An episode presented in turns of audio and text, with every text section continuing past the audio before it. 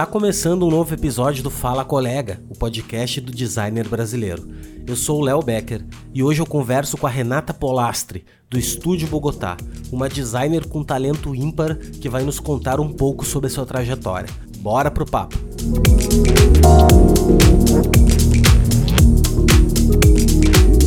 Renata, muito obrigado por tu ter aceito participar aí do podcast. Uh, seja bem-vinda. Eu gosto muito de, de trazer pessoas diferentes e tu é uma pessoa diferente para mim porque eu não conheço pessoalmente, assim, é a primeira vez que eu tô conversando. E mas teu trabalho eu já conheço há bastante tempo, que nem eu tava dizendo para ti nos bastidores aí. Eu gosto muito de design gráfico, assim, a parte visual, estética, impressa, cartaz, embalagem, coisas desse tipo. E eu acho que o teu trabalho uh, reflete muito isso, tá muito sólido nisso. E é muita, uma honra estar conversando contigo. Realmente, eu acho que tanto os colegas que estão nos escutando agora também estão curtindo muito. Apesar que eu já te digo assim, grande parte da, da nossa audiência aqui, elas são pessoas novas, pessoas que estão iniciando no design. Tem muita gente velha aqui escutando também, mas tem muita gente nova, muita galera que está entrando na faculdade, galera que recém está iniciando. Então, possivelmente alguns não conhecem, né? Teu trabalho também não te conhecem. A internet é muito grande, muito vasta e cada vez maior aí.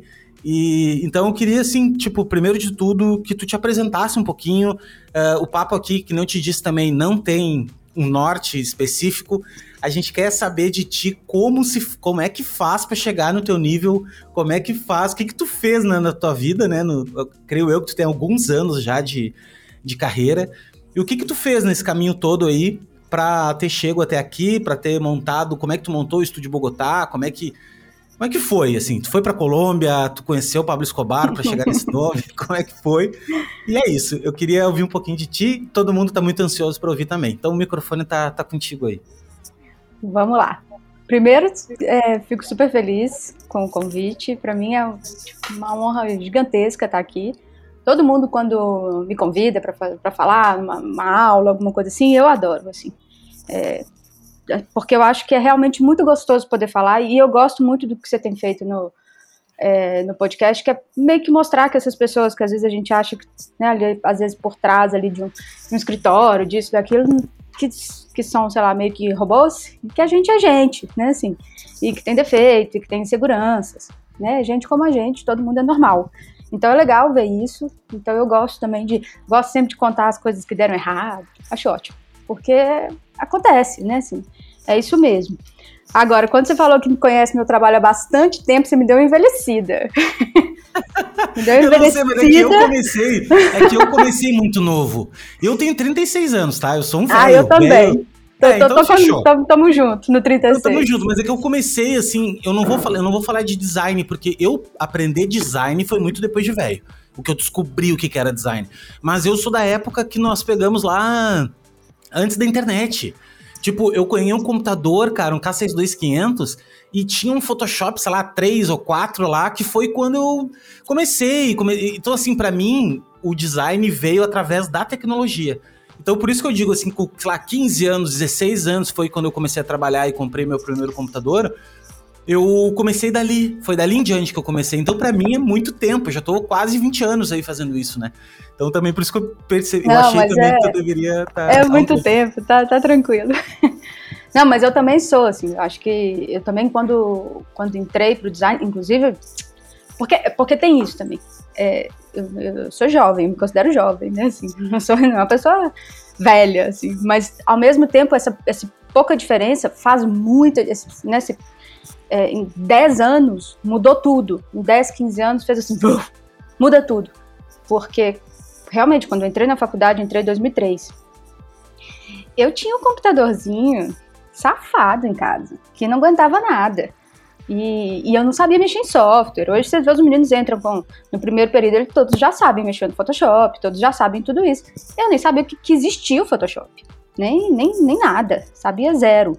Entrei super meio sem querer no design, assim. Como muita gente caiu no design meio sem querer nessa época, assim, meio querendo uma coisa, chegou lá e viu e se encantou, assim. É um, é um pouco meu caso, assim.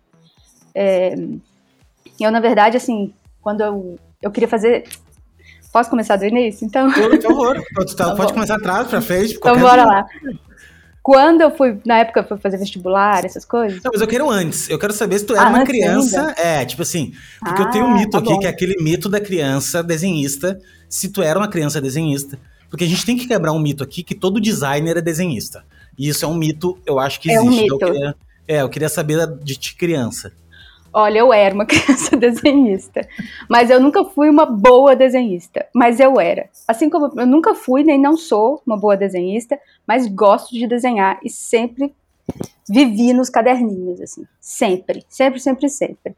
Mas eu não sou ninguém incrível, com, sou péssima em perspectiva, sou caos na Terra, não sou boa, não, não sou assim, ai, aquela criança que com 9 anos de idade fazia ilustrações realistas. Não, definitivamente. Mas eu era muito tímida, sou muito tímida ainda. É, então eu era muito introspectiva, tudo mais. Eu era uma criança mais, mais quieta, assim. É, apesar de que eu gostava de esportes e gostava de ficar desenhando. E era isso. E gostava de escola, adorava escola. Eu era super CDF. Então, é, era isso, assim. Então eu era um pouco, assim, mas não por, por talento. Não Isso talento, não. não aquela coisa não, assim que. Não, por nossa, talento não. É. Mas por, por ser mais quieta mesmo. Era meio que um jeito de eu viver no meu mundo, assim. Eu sempre fui muito fantasiosa, isso eu era, assim. Ficava imaginando histórias, tá? Isso. Isso eu era dessa, dessa classe de criança bem malucosa, assim. Sim. Que tá todo mundo que falou aqui falou exatamente da mesma turma. Se a gente botasse todo mundo na mesma turma, ia ser um caos, assim, né? É, só que sabe que, por exemplo, quando eu fui pro colégio, aí por isso que eu tava falando dessa questão da, do vestibular, eu era muito ligada na, na parte de exatas. Eu adorava, adorava, adorava, adorava. Adorava química, física, matemática. É, eu, tinha, eu cheguei a fazer, entrei pro curso de química, escola técnica de química, que é aqui, aqui em Belo Horizonte. Eu tava, outro dia eu tava, eu tava ouvindo o seu podcast com a mas Raquel. eu ia falar agora isso. É assim, ó, tem. Eu não vou falar outra pessoa. Ontem, anteontem, eu conversei. Uh, não conversei com uma outra pessoa e ela também fazia química. Daí eu fiquei pensando, cara, velho, todo mundo faz química e todo mundo é de Belo Horizonte. Eu fiquei enlouquecido, fiquei, cara, que isso? Por que, que todo mundo quer fazer química? Eu acho que, eu acho que tá faltando alguns cursos na, na escola técnica. O pessoal técnico é muito legal. É, tipo, incrível. Aqui a gente tem duas grandes escolas técnicas, que é que é dentro da UFMG e o Cefet. Eu estudei no Cefet. E é assim, é tipo um campus, é um lugar maravilhoso, é muito legal. É diferente daquela coisa de colégio, né? Escola, assim, de, de bairro e tal. É, mas aí acontece que eu não, eu não terminei o curso. Eu não gostei, assim. É, não da parte da química, porque eu adorava. Essa parte eu adorava. Mas é, minha família morava, minha mãe e minha irmã moravam no interior. A gente morava em Sete Lagoas, que é uma cidade bem aqui pertinho. E eu tive que vir para Belo Horizonte estudar aqui, aí eu meio que não estava gostando era dessa parte, de ter que morar é, longe. Aí eu resolvi voltar. Mas, é, então eu não, não terminei, eu não sou técnica em química, mas, mas eu sempre gostei. Então nas aulas, eu, eu tive um professor de física que, nossa, eu falo sempre dele, assim, porque eu adorava ele. E, e ele, ele, gostava, assim, acabava a aula, quando terminava a aula, ele passava, às vezes, né, para casa, essas coisas, dever de casa.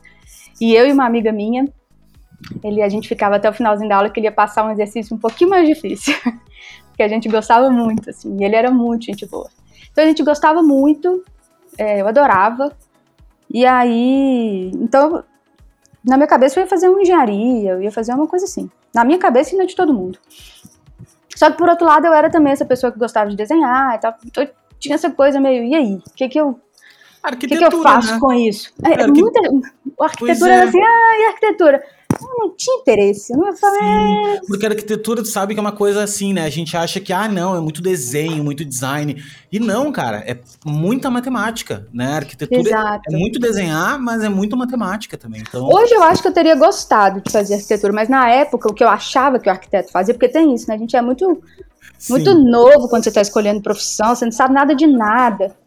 E e aí eu fui, aí eu vi num, esses catálogos antigamente, manual do estudante, guia do estudante, um trem assim, nem sei se existe mais.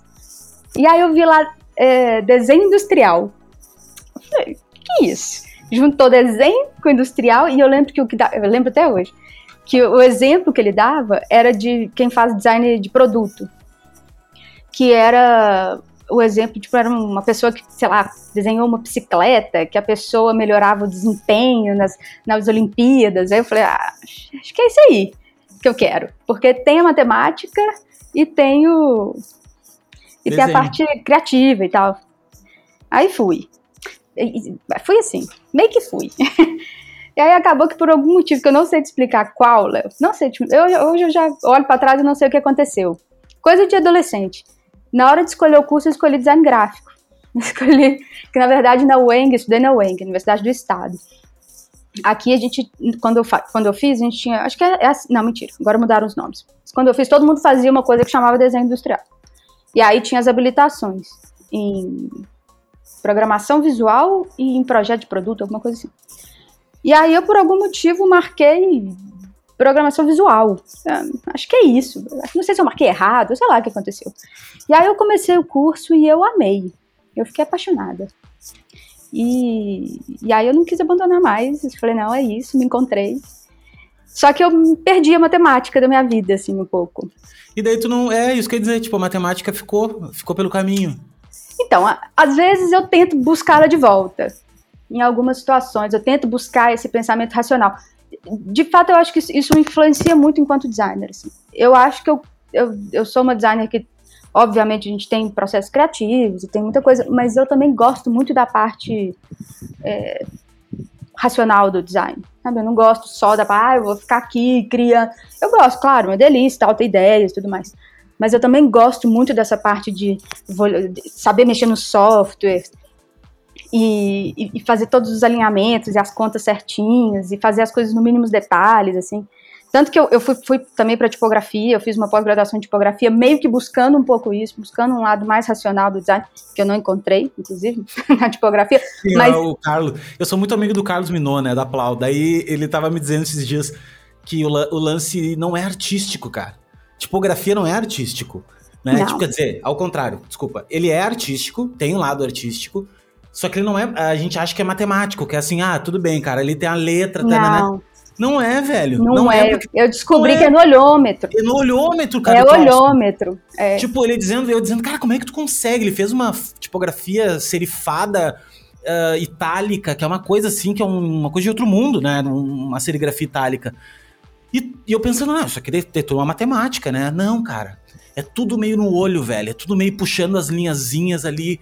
E, nossa, eu, para mim, tipografia, eu sempre falo isso que é, é uma mágica. para mim, tipografia é mágica. Não, não, não tem explicação de como fazer uma, uma fonte, assim, sabe? Enfim. É, quando eu fui estudar tipografia, eu fui meio nessa busca, assim, sabe? Eu tinha, tava me formando, tinha me formado, tava trabalhando, tudo certo.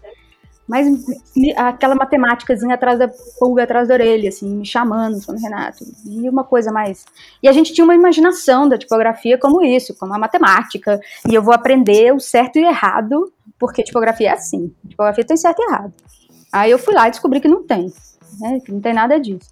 Mas, mas eu tive que ir pra, mas eu fui buscando isso. E programação? E tu não, nunca te aventurou no lance assim, até de programação? Hoje em dia tem por Python, por coisas mais visuais, assim, que tu consegue. Inclusive, até fui impactado esses dias por um, por um treinamento da doméstica que eu não, algum colega nosso aí fazendo um curso de Python para design. Tipo, então tu consegue fazer uh, tipo assim designs uh, generativos, né? Que é aquela coisa assim, ah, meu, fazer uma fazer várias bolinhas mexerem para um lado, enfim, coisas mais assim interven, interven, intervencionais assim. Não sei se tu iria. Não, eu gosto, mas o que acontece? Eu vou te dizer, Léo, eu, eu tô meio sem tempo. para aprender, aprender do zero, para aprender muito, porque isso é uma coisa que você tem que começar muito do zero. Já fiz uns cursos, mas você falou, não, agora vou aprender programação. Já, já quis isso. 3D, aí, 3D. Agora vou aprender Já 3D. pensei no 3D também. Uhum. Tudo já tentei, mas aí, aí acaba que realmente é uma coisa muito. E aí eu falei, ah, bora lá, vamos, vamos. É e aí eu, eu acabo trazendo de outras formas, assim, isso eu acho, eu acabo trazendo de outras formas. É, conceitualmente também para os meus projetos, eu sempre eu sempre busco uma coisa assim mais nem que seja as histórias, conceitos hum, científicos, eu vou atrás de pesquisadores. Na hora que eu vou fazer apresentação para o cliente, eu sempre mostro um, um, povo meio assim, ah, esse aqui é um pesquisador do século XVIII, que as palavras. Então, assim, eu sempre tento trazer não só a matemática, mas a, toda a parte de vou chamar de escola, tá? Essa parte assim de história, porque eu gosto de tudo. Eu gostava acadêmica, de, né? Uma parte é, mais acadêmica. Eu gostava de todos, assim, eu gosto de ler, eu gosto de estudar, então essa parte de conhecer, de ficar lendo, se me deixar, às vezes eu me perco, assim. É, então. Não, mas eu entendi o que tu quer dizer. Tipo, eu, eu, eu sofro com isso, eu, eu sou autodidata também e muito curioso, gosto de muita coisa. Só que tem vezes que eu vou meter a cara assim, eu sinto que não. Hoje eu tô um pouco mais velho, eu sinto que não dá pé daí. Daí eu já penso que não vai dar pé. Tipo, Exato, a programação ele... é uma coisa que eu penso que não vai é, dar pé pra mim. Tá? É, Vai ter que começar penso... muito também. do pequenininho e eu tô isso. meio sem tempo para isso. E na impaciência também, né? Não, e assim, se tivesse alguém do teu lado, do tipo assim, cara, olha só, vamos ficar uma semana aqui comigo. E, me, e, já me dá a letra, como é que é, sabe? Tá, faz assim, faz assada, que tem isso, que.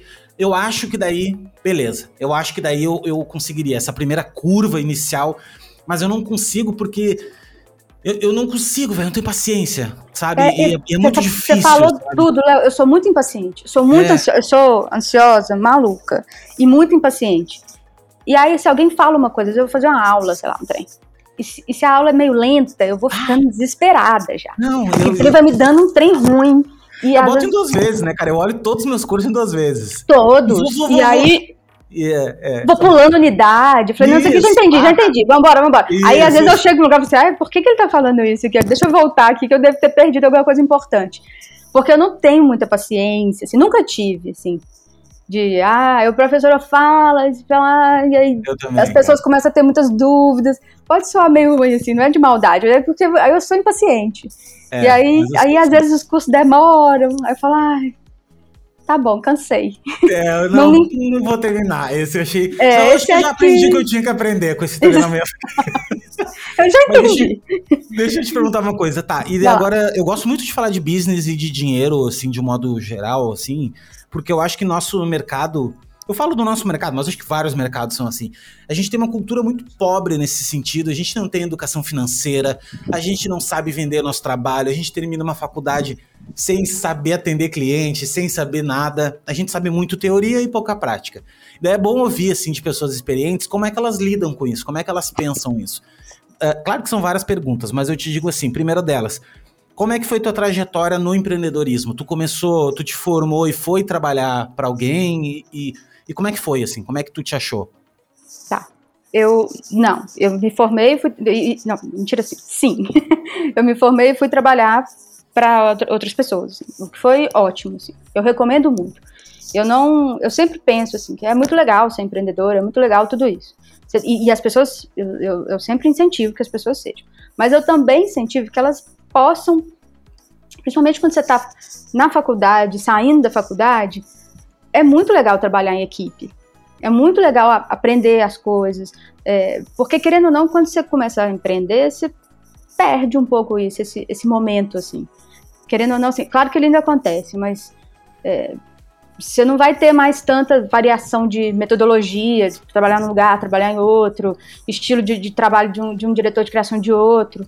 Então, por exemplo, quando eu estava na faculdade, eu trabalhei, trabalhava, ah, já trabalhei em um monte de lugar, mas um dos, um dos primeiros lugares que foi muito importante para mim foi dentro da própria universidade, que era o é, tinha um centro lá dentro, que aí era um centro que ele atendia clientes, era chamava é, CDR, que era Centro Design Empresa, que a própria universidade pegava clientes reais e a gente oferecia os serviços e a gente lá dentro, os alunos, com uma mentoria de um professor.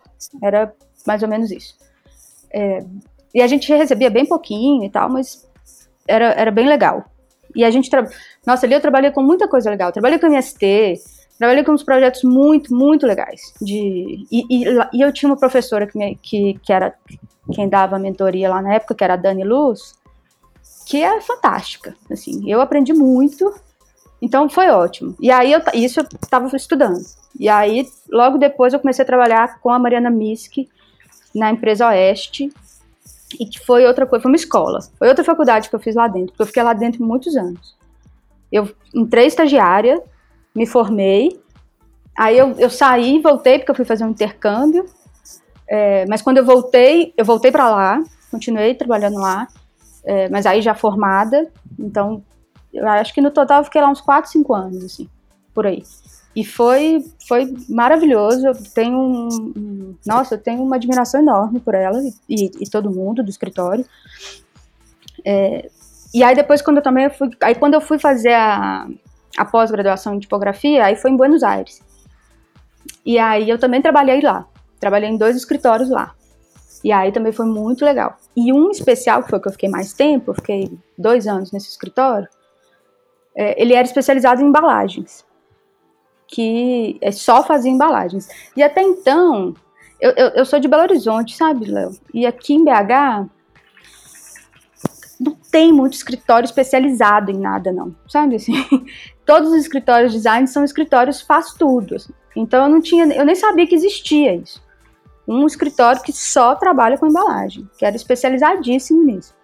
E foi maravilhoso, assim.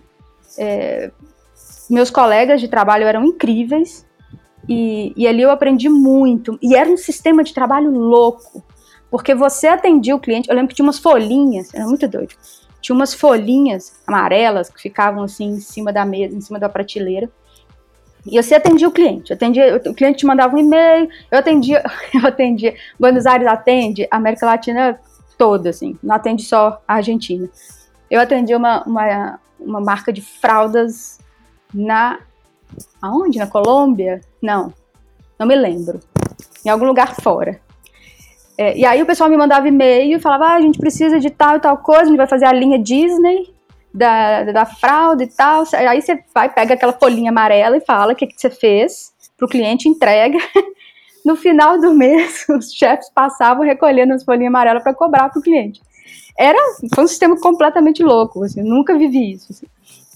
É, mas acontecia, assim. Então, e também foi um momento legal de trabalhar com grandes marcas. Porque, de novo, eu saí de Belo Horizonte para Buenos Aires. Então, enquanto eu trabalhava em Belo Horizonte com pequenos clientes, quando eu fui para Buenos Aires eu consegui trabalhar com os gigantes. Assim. Então foi foi interessante também. Foi é, foi bem legal assim poder participar de umas sessões de foto para Danone, para umas coisas assim que foi foi realmente muito bom. Depois voltei para Belo Horizonte, trabalhei mais dois anos em outro escritório aqui da cidade, que foi quando eu conheci minha sócia. E aí a gente resolveu abrir o escritório.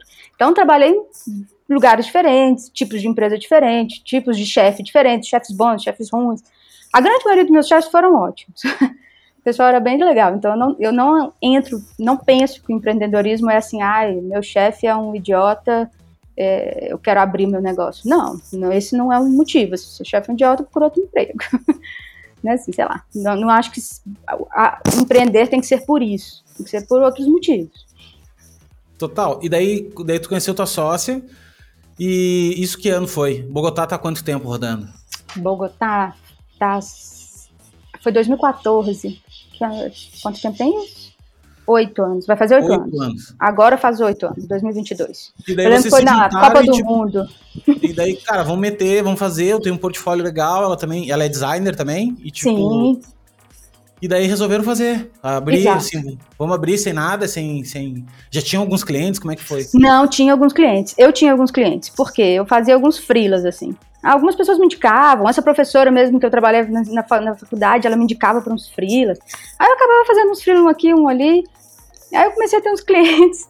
E aí um dia eu peguei, eu tava um, um, desses freelas que era um pouquinho maior, me pediu um negócio que eu não tava sem tempo para fazer. Aí eu fui lá e chamei a Paula, que é minha sócia, que trabalhava comigo no escritório, e falei: Você não quer fazer para mim? É, eu te contrato, eu terceirizei com ela. E aí a gente deu muito, a gente já dava muito certo, mas aí foi quando a gente trabalhou realmente meio que juntas e fora do escritório, deu muito certo. Aí a gente falou, não, vamos, a gente fez todo um planejamento, vamos juntar dinheiro. Quando a gente tiver X dinheiros, a gente pode abrir um lugar, uma, é, pedir demissão e tal. Foi aquele, aquele caos. Só que aí chegou para ela uma, apareceu uma casa linda que tem aqui em Belo Horizonte, uma casa ramalhete que eles eles iam apareceu uma vaga, tipo um coworking, assim, era um lugar que trabalhavam várias pessoas e abriu uma vaga. Aí ele falou, vamos lá, vamos lá ver. Na verdade, éramos três sócios, né, quando, nesse primeiro momento. Era eu, a Paula e a Marcela, mas hoje a Marcela não tá mais. Aí a gente falou, não, vamos lá ver. É, a gente chegou lá, a gente se encantou, e a gente alugou e pediu demissão, sem ter o dinheiro, sem ter nada que a gente tinha se organizado, se planejado para ter. E fomos. E assim foi. Mas a gente já tinha esse um cliente. Que inclusive foi um problema, porque no primeiro momento a gente tinha um cliente. E daí como é que foi? É isso que eu ia perguntar, assim, porque ter um, ter um estúdio, uma coisa é tu trabalhar dentro do ecossistema que tem alguém que cuida né, de vender, tem outra pessoa que atende, tem uma pessoa que planeja. Como é que é tu, tu chutar a bola e ter que correr para cabecear e, e, e, dinheiro é uma coisa problemática, porque assim, ninguém é filho de pai rico, assim, que né, tinha dinheiro a rodo para poder. Como é que foi assim? Essa... Não, nem a rodo e nem de jeito nenhum. Assim, e nem já... de conta-gotas, que dirá é... de a rodo. Não, eu, eu era assim, eu sempre fui também, eu sempre gostei muito de ter minhas coisas. Assim, primeiro, primeiro momento que eu consegui, eu sair de casa, é, já fui morar fora, assim, eu, eu, sempre gostei muito disso, assim, de, ah, de me sustentar, assim, sabe? Sabe, quando, eu, quando eu fui fazer essa pós-graduação mesmo, eu tinha que trabalhar, não tinha opção. Assim, ah, eu vou trabalhar para. Não, eu tinha que trabalhar porque eu tinha que pagar meu aluguel, minhas contas. Tinha... A pós-graduação, por mais que fosse na Universidade Federal, ela era paga. Quando é pós-graduação, ela é paga. Então, eu tinha que dar meu jeito, né? Assim, eu lembro que eu juntei dinheiro para ficar três meses. Tem três meses de dinheiro. Eu preciso arrumar um emprego em três meses. Sim, era, era, era, o, tipo assim, o, o, a reserva de emergência, né? Cara, três Nossa, meses. mas foi desesperador. Quando, quando uhum. deu um mês, eu falei, tem um mês e eu não achei emprego. O que, que eu vou fazer? Eu comecei a desesperar. Aí, por fim, aí eu achei e deu tudo certo. Mas...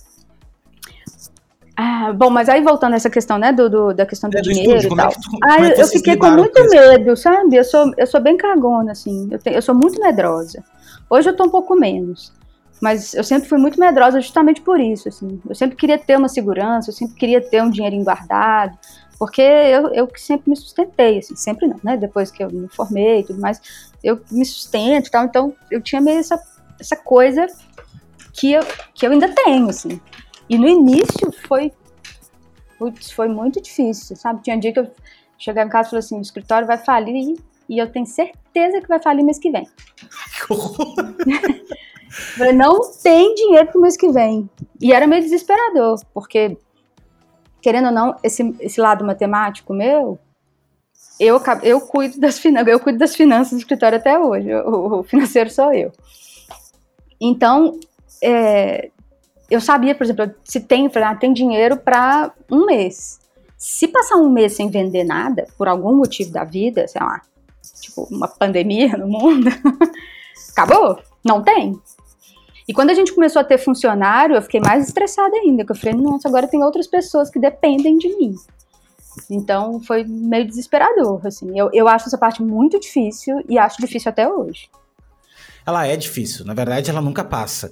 Porque quem, é, quem principalmente pessoas assim que nem a gente, assim, que não tem, não tem um lastro financeiro muito grande, né, nenhum, né, no sentido de sei lá, mas se der uma merda, que eu tipo, preciso tirar dinheiro da onde, velho? Vou ter que não, tirar não do, tinha nem um carro para poder. É. é. não tinha nem um carro para poder vender e pagar as contas, Isso. não tinha. E o meu medo de imprimir uma coisa errada e ter que pagar, sei lá, imprimir um, um folder, sei lá, qualquer coisa, errado e vou ter que pagar pra gráfica 10 mil reais. Falei, pronto. de onde e, acontece. e acontece. E acontece. Né? Então eu ficava desesperada, eu conferia todo o arquivo 30 vezes. Tá, e hoje, mas hoje com certeza já tem uma, um fluxo maior de, de trabalhos já. e. E, mas não, assim, hoje, hoje, hoje, hoje eu já durmo tranquilo à noite. Hoje tá tudo certo. Eu consegui, eu sentei, fiz todo um planejamento financeiro, da gente, assim, é, de ter tudo arrumadinho, de ter um, né, um tempo grande de se acontecer um problemão, assim, qualquer coisa a gente tem um caixa, tem um fluxo. Eu lembro que eu fiz um curso no Sebrae na época de financeiro, mas não foi muito útil, não. Mas... mas é, cara, mas sabe o que é um pouquinho? Deve, mas eu... é alguma coisa que tu catou desse curso. Sabe que tem pessoas que me falam também, assim, Léo, sabe que eu fiz um curso no Sebrae? Com um troço nada a ver, super básico, assim, super. Mas é que ali te planta uma sementinha. Eu acho que a principal sementinha que eles te plantam é que, na real, é simples. Não é uma coisa de outro mundo. O que tu é, tem que ter, né, dinheiro a mais do que tu gasta e tu ter um fluxo de caixa, ele ter, ter um, uma reserva para um fluxo Sabe o que, que tem que ter, Léo, que eu acho que é uma das coisas mais difíceis? É disciplina. Porque com, com questões financeiras, você tem que ser, eu pelo menos acho, tem que ser assim, muito rigoroso, assim, muito, tudo muito certinho. Se você não tem tudo muito controlado, assim, se você sai um dinheiro, você não sabe o que é aquele dinheiro que saiu, se entra um dinheiro, você não sabe o que é aquele. Você não sabe qual é a nota fiscal daquilo dá um caos tremendo, assim, gigantesco. Não, não dá, não dá para ser caótico. Tem que ser muito, eu acho. Eu só consegui fazer com, foi tudo muito certinho.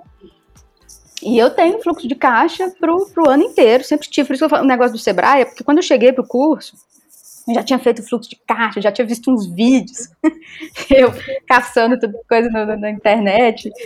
E aí eu fui, quando eu cheguei lá foi, mas foi bom assim, e eu recomendo. Recomendo muito.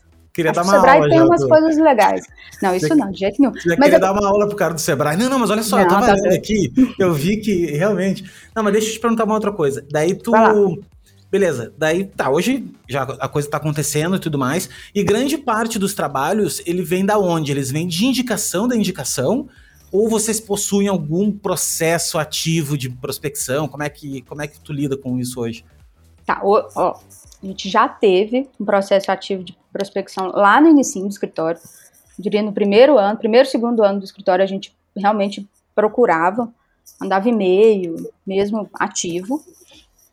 É, mas desde, acho que do, do terceiro ano para frente, não precisamos mais, assim, a gente é só com indicação e, e o telefone toca. tá dando certo. Uma coisa vai assim. conectando, né? É que o nosso Vai. trabalho, ele é, ele é muito de confiança, né? É um trabalho que, que se a gente tem que explicar pra pessoa que não sabe nada, é muito difícil vender, né? É difícil tu, É, tu mostrar valor, né? A gente tava conversando bastante, conversa bastante sobre isso, assim, o valor do design, que a gente sabe que ele existe, principalmente a gente que estuda isso, sabe disso, produz isso, ah, consome, né? A gente consome design, a gente sabe o quanto uma coisa impacta, né? Quando tem design ou não tem. E só que para pessoas que não têm um pouco esse esclarecimento, elas acabam consumindo coisas que têm mais design, porém elas não percebem que é o design que faz elas elas consumirem, né? exato. né? Então, então é bem natural que quando a gente tenha já um pouco mais de nome, uma coisa conecte a outra, assim. E me diz uma O coisa. que a gente tipo- faz, desculpa, é, o que a gente faz, isso sim a gente faz de, de forma consciente, sim, é, é intencional. Por exemplo, premiações. A gente só coloca o que a gente. é, a gente só coloca pro prêmio, a gente não coloca todos os projetos que a gente gostou do ano, os que a gente acha que tem potencial para um prêmio. A gente coloca só o que a gente quer receber também. Então, porque a gente sabe que isso vai dar visibilidade e a gente também já, eu, eu pelo menos noto, eu e minha sócia, a gente já notou isso também, que o, o pessoal é bem assim, tipo, se eu ganho um prêmio com uma garrafa de gin, no outro dia o pessoal de gin me liga, da cerveja não. da cerveja acha que é outra coisa, ou sei lá, do cosmético não, é, é porque eles fazem gin e não cosmético, assim, né? Então a gente sabe que se a gente coloca uma coisa para prêmio, se a gente coloca uma coisa no portfólio, é, é- muito provavelmente é mais disso que vem. Então, eu e minha sócia, a gente, a gente tá num processo, inclusive, de transformar o Estúdio Bogotá, se tudo der certo, esse ano é o grande ano da virada, no escritório especializado em embalagens. Então, a gente já tem uns anos já que a gente parou de colocar editorial, identidade visual, acabou, a gente não coloca isso em prêmio mais, e nada disso. A gente só coloca embalagem e a gente está realmente focando nisso. Então, a gente sabe, é- essa é a nossa forma, digamos assim, de fazer a prospecção ativa, assim. E, e uma coisa que eu noto de vocês também no trabalho de vocês é que não existe mocap. Tudo é foto, né? tipo, como é que tu enxerga isso assim, cara? É, que nível é esse, né? Porque tem uma diferença absurda, né? Quando tu pega um- uma, uma fotografia ou tu pega um mocap, né? Que, como- em qual parte vocês utilizam mocap na, na... Eu tô falando isso porque parece umas coisas básicas, só que a gente tem muito principalmente a nossa galera que tá ouvindo aqui, né? Uma galera nova que tá iniciando. E a gente sabe que fazer foto é uma coisa mais cara, é uma coisa. É, é um outro trabalho, né? Uma coisa que eu acho legal deixar claro, assim, e é difícil das pessoas entenderem, é que documentar o trabalho, ele faz parte do trabalho. Né? O trabalho de um designer, ele só vai conseguir passar adiante esse trabalho depois para outra pessoa ou para outro cliente se for documentado. Então, o trabalho de documentação de o trabalho de design faz parte do trabalho. Então, adicionar ele no orçamento, colocar ele lá, tipo, olha, velho, depois disso aqui eu vou ter que fotografar, eu vou ter tantas horas para isso e tal. Eu, na minha concepção, acho que vale a pena ter esse raciocínio. Como é que vocês fazem dentro? Como é que é o processo de vocês, assim, dentro disso, assim? Quando é que se Não. usa mocap? Quando é que vocês fazem foto? E como é que... Léo, a gente no escritório perde, perde tempo com duas coisas que às vezes não são ditas e a gente perde muito tempo com elas. A gente coloca um. Assim, coisas. Ou poderia ser uma coisa feita mais rápida, mas a gente não faz. A gente faz assim com muito amor, que é montar a apresentação e tirar foto. As fotos, a gente faz. É, é como se começasse um trabalho novo. Porque não é foto no fundo branco. Isso a gente não, não pode. senão, senão faz um mockup, sabe assim? A gente sempre tenta que a foto traga ali ainda mais uma camada de, de significado, mais uma camada de ideias, mais uma camada de complexidade para o projeto.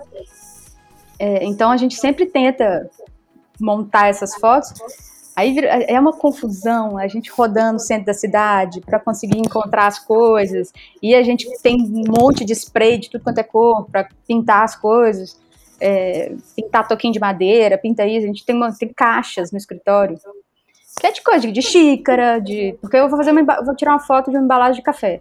Tem que ter uma xícara, mas pode ser qualquer xícara. Porque eu tenho uma embalagem mais tradicional, aquela xícara da fazenda, aquele café da fazenda, que é uma xícara. E eu tenho um cliente que é um, um, café do Texas, de Austin, super urbano. Eu não posso usar aquela xícarazinha da fazenda para essa foto. Então eu tenho uma xícara de cada no escritório, a gente vai guardando, documenta, tira foto e tal, para a gente não esquecer que tem. E... e vocês mesmos que fazem as fotos dentro do próprio, da, do próprio Não, não. Um beijo pro Rafael Mota, nosso fotógrafo do coração. Rafael Mota, quem faz nossas fotos. A gente já criou uma simbiose ali de, de pensamento. É incrível, que... cara. Tu sabe que eu tô olhando assim aqui. Uh, e me diz uma coisa assim, no que, que vocês se inspiram, assim? Porque tem uma, um jogo de cores os trabalhos de vocês, assim, uma questão de contraste de cor muito rico, assim, muito legal. Claro, quando a gente olha um portfólio, a, a, fica mais aparente, assim, porque fica todo um monte de trabalho, fica. Mas cada trabalho que a gente pega e olha ele isoladamente tem uma pegada muito forte de cor, assim, né? Como é que o que, que inspira vocês assim? Qual é a, meio que a, a, linha criativa que vocês imaginam sempre ter? Ou, ou cada projeto é um projeto e olha, olha só, cada vamos... projeto é um projeto. Cada projeto é um projeto. Eu, eu entendo que a gente consegue, assim, eu enquanto designer eu penso que eu consigo fazer de tudo. Eu não, eu não acho que eu sou, ah, eu tenho um estilo, porque tem gente que tem um estilo, tem um estilo de ilustração, tem um estilo de trabalho. Eu, eu gosto da ideia de que eu consigo me adaptar a qualquer coisa. Assim. Eu posso fazer projeto para mulheres, eu posso fazer projeto para homens, para jovens. Eu, eu, gosto de pensar, tentar pensar com a cabeça do outro. Assim. Eu gosto desse exercício. De, sei lá, tentar realmente tirar na coisa de como que seria, e tentar realmente prestar atenção no outro. Essa coisa do, né, do design de, de que foca no usuário, essa coisa de pensar no outro. E, e, e, pensar assim, pensar no sentido de observar o outro, observar com atenção. Isso, isso, é, isso é meio Parece que é bobo, assim, mas você estava perguntando um negócio de criança. Eu falei que eu era uma criança mais quieta. Mas querendo ou não, eu era uma criança mais observadora. Eu sempre fui uma pessoa que. Sempre fui, assim, mais quieta, mas eu estava sempre prestando atenção em tudo. Mas ao mesmo tempo muito curiosa. Então isso também eu acho que dá um subsídio aí de, de prestar atenção no que está acontecendo ao redor, assim. E, e, eu acho que vale a pena, assim, sempre, sempre pensar e tentar mas agora, de questão de cores, isso aí acho que é projeto é projeto. O que o projeto pede mesmo, assim. É que é muito lindo o trabalho, sabe? É um trabalho lindo. Tu olha assim, nossa, eu queria que fosse assim. Eu não sei, eu quando eu vou ficar rico, porque eu tenho certeza que vou, estou trabalhando para isso. Eu contratarei todos os meus amigos, todo mundo para trabalhar, cara, porque como eu gosto assim, de trabalho de todo mundo, sabe? E me diz uma coisa, não que eu precise ficar rico para isso, não, não, é que seja essa questão. Precisa, não, pode mandar, manda lá o e-mail é, lá pro Bogotá, que tá, tá, tá, tá, dentro, tá, tá acessível. A gente divide. É, agora, como embalagem, como embalagem, eu vou ter que produzir um produto agora. Eu acho que eu vou ter que fazer um café, alguma coisa assim que tem é, a ver é. com o nosso mercado. Mas deixa eu te perguntar uma outra coisa. Uh, como é que. Quais são os grandes dramas que vocês enfrentam ainda, tipo, no, no estúdio? Né? Porque, Nossa. claro é, assim, a gente sabe que tem dramas quando a gente é novo, quando a gente tá começando na profissão, é um drama. E quando a gente já tá mais tempo, quando os projetos são maiores, tem mais gente trabalhando, é outro drama. Mas assim, de uma média geral, quais é os grandes dramas que ainda vocês enfrentam e tu enfrenta, assim, que. Tá. A é gente é enfrenta muitos dramas. Todo ano a gente fica quebrando a cabeça de como resolver algumas coisas. Eu e minha sócia, a gente tem uma reunião todo final do ano que que é de, de conversar, de o que, que, a gente faz, assim. que a gente chama das, de, de, estabelecer as metas espirituais do escritório. Tipo, nós estamos felizes, você está feliz? Tá... É, é, isso mesmo. Que, aí, nessas metas espirituais, a gente chegou em várias conclusões.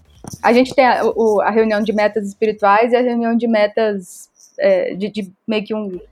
Aí, sou eu que faço, meio que um panorama geral do escritório que tipo de projeto está rendendo mais, que tipo de projeto deu prejuízo. Aí a gente vai lá, tipo, ó, tal coisa está dando prejuízo, não vale a pena continuar atendendo. Uma coisa, por exemplo, que a gente fazia, a gente não faz mais, por exemplo, redes sociais, foi, caiu nessa, assim, de dar, dar prejuízo. A gente não tem, não é, não é para o nosso porte. A gente é uma empresa muito pequena, Léo, muito mesmo. E, e pequena é pequena mesmo. Hoje a gente, tá, a, a, toda a grande equipe do Bogotá são quatro pessoas.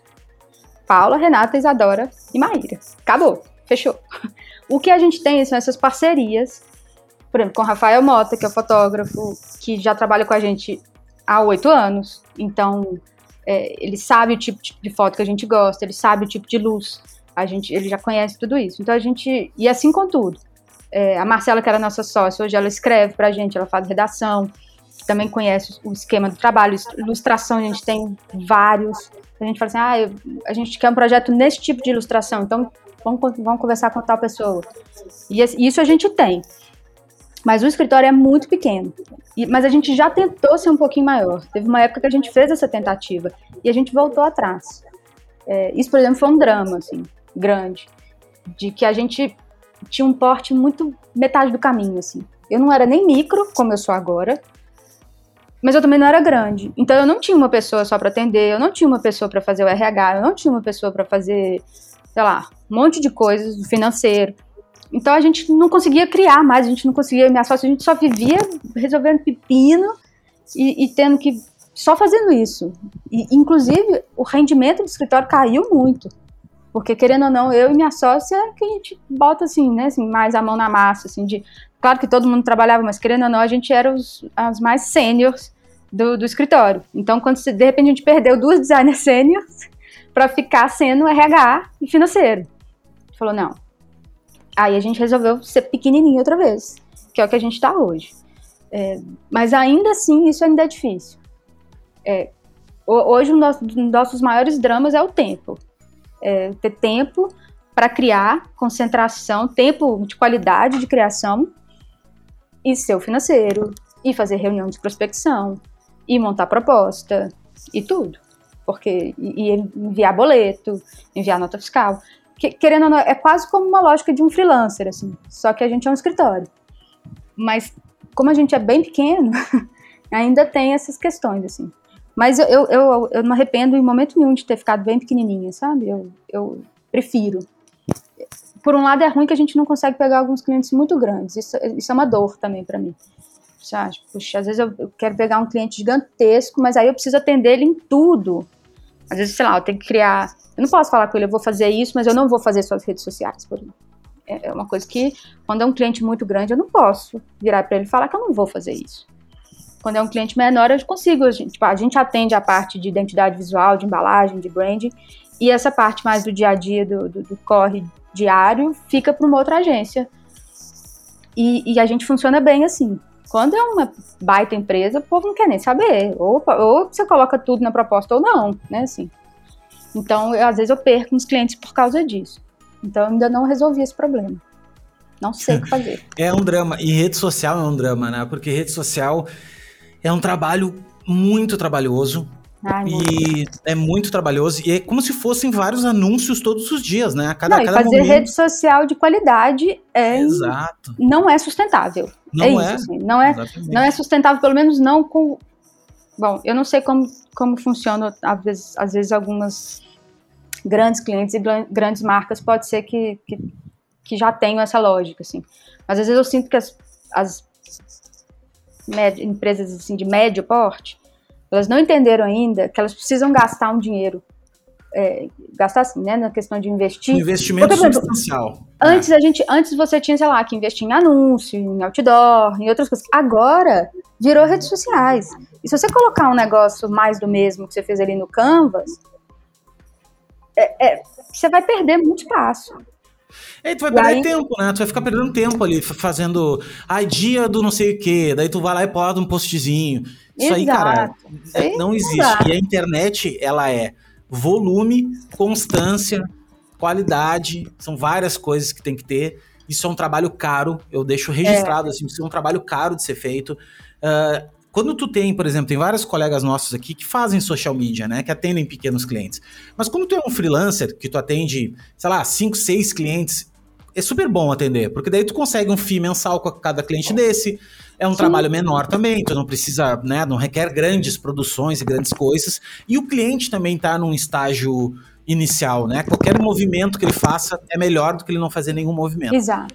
Mas no decorrer do tempo, quando tu já tem uma empresa média para grande, é, tu, tu tem que, é, assim, teu setor de marketing, ele acaba se girando em torno de uma rede social. Exato. Ele acaba girando em torno, assim, tipo, é, é onde, claro, não ser uma Coca-Cola da vida, que existem milhares de, de pontos de contato, é, é o lugar mais barato, entre aspas, porque é barato ainda tu comprar mídia, é barato perto de tu comprar um outdoor, perto de tu comprar um anúncio na televisão, e só que ele requer muito trabalho especializado. Ele requer um trabalho tanto de design, tanto de redação, tanto de envolvimento, de, de pesquisa de conteúdo, de produção de conteúdo, de interação com o público. Então, realmente é um trabalho infeliz, assim, é um trabalho que. Eu acho. Sabe? Eu, eu não gosto muito da ideia de a gente ficar gerando um monte de lixo, assim, pra internet. Aleatório, né? X, assim, igual você falou, dia disso, aí bota aquela. Eu, eu, eu confesso que eu não tenho não dou conta, não. É, não bem realista, assim, é. é. além, de, além da gente não ter é, força, digamos assim, a gente não tem braço no escritório para fazer o volume de trabalho que isso precisa, eu também não vou mentir para você que eu não tenho muito interesse também não, assim, dessa, dessa etapa. Eu acho que acabou que o designer pegou para fazer, é, os designers estão fazendo redes sociais, mas eu, eu, acho que devia ser os publicitários, sabe assim? Eu acho que é, tem... não, jornalistas, é. Porque, porque assim, é conteúdo, velho. Não, é conteúdo. Por exemplo, antigamente, por exemplo, você tinha quem fazia televisão, você tinha quem fazia anúncio de TV, anúncio de revista e tal. É, era uma agência de publicidade. Só que agora tudo isso mudou pro, é, né, pro, uma, pro, pro digital. E por que que que é o design que está atendendo isso, sabe? Por que, que, que não é a publicidade? É, mas eu acho que, sabe onde que o designer podia, poderia entrar? Eu acho que é, é, o que eu falo para todo mundo, inclusive quando faz uma. Ah, eu produzi uma marca, fiz uma identidade visual, tá? Aí tu vai lá pro cliente pequeno, ah, vou fazer um manual de identidade visual. Cara, para um cliente pequeno, um manual de identidade visual é meio que inútil, tá? Ele não vai servir para nada. Desnecessário. Porque é desnecessário, tá? Se tu criar para ele, disser para ele quais são as cores que ele vai utilizar bonitinho num arquivo, qual é a tipografia que ele vai utilizar? Dá para ele todos os arquivos em, em, em, SVG, bonitinho, PNG, separado tal. É melhor do que tu ficar gastando tempo fazendo um manual. Mas, se tu der para ele um tom de comunicação nas redes sociais, do tipo assim, olha, cara, mais ou menos tu faz assim. Esse tipo de material tu produz assim, esse tu produz assim. Cria um enxoval inicial para ele. Uma isso, linguagem isso, visual. Isso a gente faz, exato. É, isso, isso, a gente faz. Eu, eu não, é isso que eu vendo pro meu cliente. Assim, eu não faço redes sociais, mas o que eu vou fazer é, eu vou te dar um guia de estilo, digamos assim. Isso. Você sabe paleta de cores que eles têm que usar, você sabe as fontes que se usa, a fonte de título, a fonte quando é texto, é, algumas coisas básicas de, uhum. de margem, de, sei lá, coisas... Alinhamento, coisas é, que vocês querem mais ou às menos vezes, ter. estilo de foto, tipo de luz, é, cor de foto, né, assim, uma coisa meio temperatura de cor de foto, e é isso, assim. E aí, realmente, tem que passar. E a gente, querendo ou não, a gente, assim, a gente mesmo se o projeto, quando um projeto não tem manual de identidade, esse grande manual, brand book e tudo mais, a gente tem tipo um, pelo menos um guia básico, assim, que acho que é um pouco isso que você falou, para também não deixar o cliente 100% solto, ele meio sem saber o que fazer. E as nossas apresentações, como eu te falei antes, a gente perde muito tempo com elas, porque eu acho que uma das nossas maiores fortalezas do escritório são as apresentações, assim.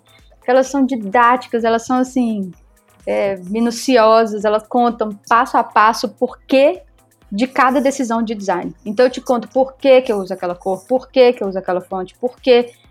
Então, querendo ou não, essa apresentação, ela serve como um guia maravilhoso, que a gente sempre fala isso para o cliente, a gente vai mandar um guia básico de uso de marcas, mas esse é basicamente para a pessoa não errar, não colocar um trem, sei lá, botar uma marca amarela e não pode.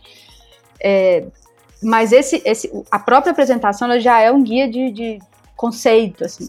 Então, segue, segue a apresentação que, que vai dar certo.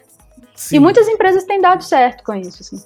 Total, é porque ali tu contextualiza melhor, né? Tu, tu dá um tom melhor. E esse guia de estilo é uma coisa mais pontual. É tipo, ah, meu, um designer tá fazendo lá, ele quer saber que cor é. Pô, tá aqui, ó, a cor é Exato, essa. Exato, tá né? aqui, o código é esse, para não ficar também um monte de cor parecida, mas que não é a mesma. Isso. É... E não uma equipe de marketing, por exemplo. Ah, cara, qual é o.